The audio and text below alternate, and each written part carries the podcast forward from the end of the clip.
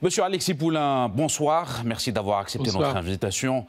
Alors, le président français Emmanuel Macron a fait allusion à un possible envoi de troupes européennes sur le sol ukrainien. Euh, comment vous interprétez cette euh, position? Y aura-t-il un consensus européen autour de cette question? On vient juste d'entendre l'intervention du chancelier allemand Olaf Scholz et le secrétaire général de l'OTAN Jens Stoltenberg je ne sais pas vraiment euh, quel était le, but d'Emmanuel Macron avec cette déclaration, si c'était euh, une maladresse, euh, vouloir aller un peu plus vite que ce qu'était le consensus européen, qui est aujourd'hui de ne pas envoyer de, de troupes ni de l'OTAN ni de pays européens en Ukraine. mais clairement, il a voulu provoquer, il a voulu provoquer, il a voulu faire parler, il a voulu aussi sans doute montrer à l'Ukraine que les alliés prenaient très au sérieux l'aide et le soutien à l'effort de guerre ukrainien et qu'ils étaient prêts potentiellement dans l'idée à envoyer des troupes, même s'il a été démenti aujourd'hui après ces déclarations euh, assez belliqueuses qui ont surpris tout le monde visiblement. Euh, mais euh, c'était une réunion hier, lundi, à, à l'Élysée, autour d'Emmanuel Macron, avec tous les alliés justement pour le support à l'Ukraine. Et si tout ce qui en sort est cette déclaration, c'est inquiétant parce que ça veut dire que derrière, c'est peut-être pour masquer l'absence de livraison d'armes ou la lenteur des livraisons d'armes la pudeur aussi de certains pays. Vous aviez parlé d'Olaf Scholz. Hein. Il faut rappeler que le, Bundestag, le Parlement allemand, a voté contre l'envoi des missiles taurus à l'Ukraine pour éviter euh, davantage d'escalade. Donc on voit qu'il y a deux écoles, deux façons d'envisager le soutien à l'Ukraine aujourd'hui en Europe.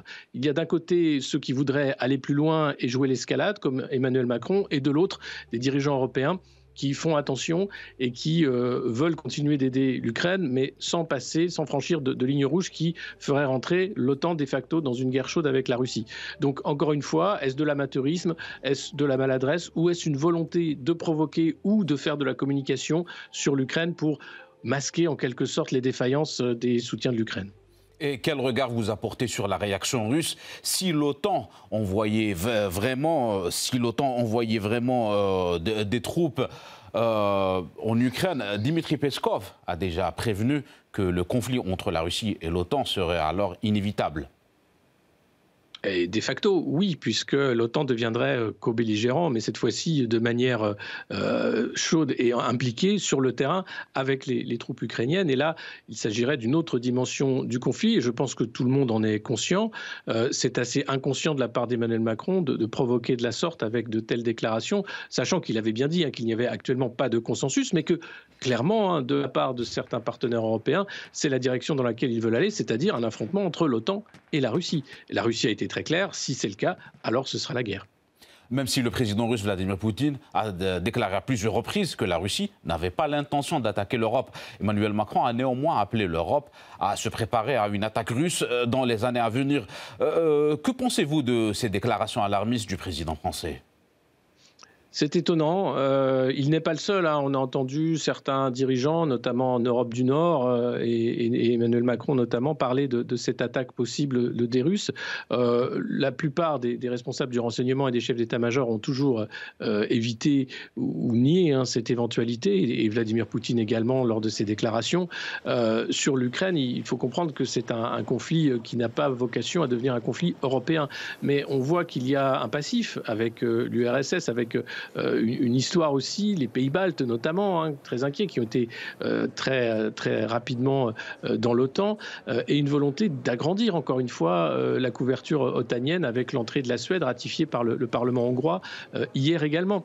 Donc l'OTAN est en train de se renforcer en Europe avec également la demande hein, des Américains d'avoir cet OTAN davantage fort et davantage d'efforts de la part des partenaires européens. et ça, ça reste une réalité.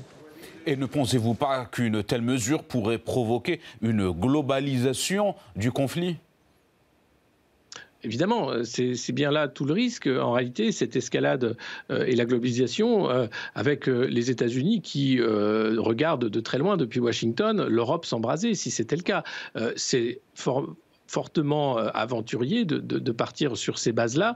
nous ne sommes pas dupes. la France est déjà engagée dans l'aide à l'Ukraine, formation de militaires, comme le dit le, ministre de la Défense Sébastien Lecornu, livraison d'armes, les canons César, mais aussi d'autres armes. C'est le cas des, autres partenaires européens. Le problème, eh bien, ça va être après le, nombre d'hommes, les troupes qui vont être au sol, même si il est impossible de connaître les pertes réelles hein, des, des militaires ukrainiens actuellement sur le terrain, mais on voit bien que c'est une guerre qui tue énormément d'hommes. Euh, et là, il y, a, il y a un vrai problème, euh, puisque euh, au-delà des, armes livrées, il faut des militaires pour s'occuper et, manipuler ces armes. Alors pour revenir à la conférence, M. Alexis Poulain, la majeure partie des participants à cette conférence, c'était des pays européens. Et à un moment où mm. l'UE connaît une crise agricole sans précédent, selon vous, quelle serait la réaction de l'opinion publique dans le vieux continent?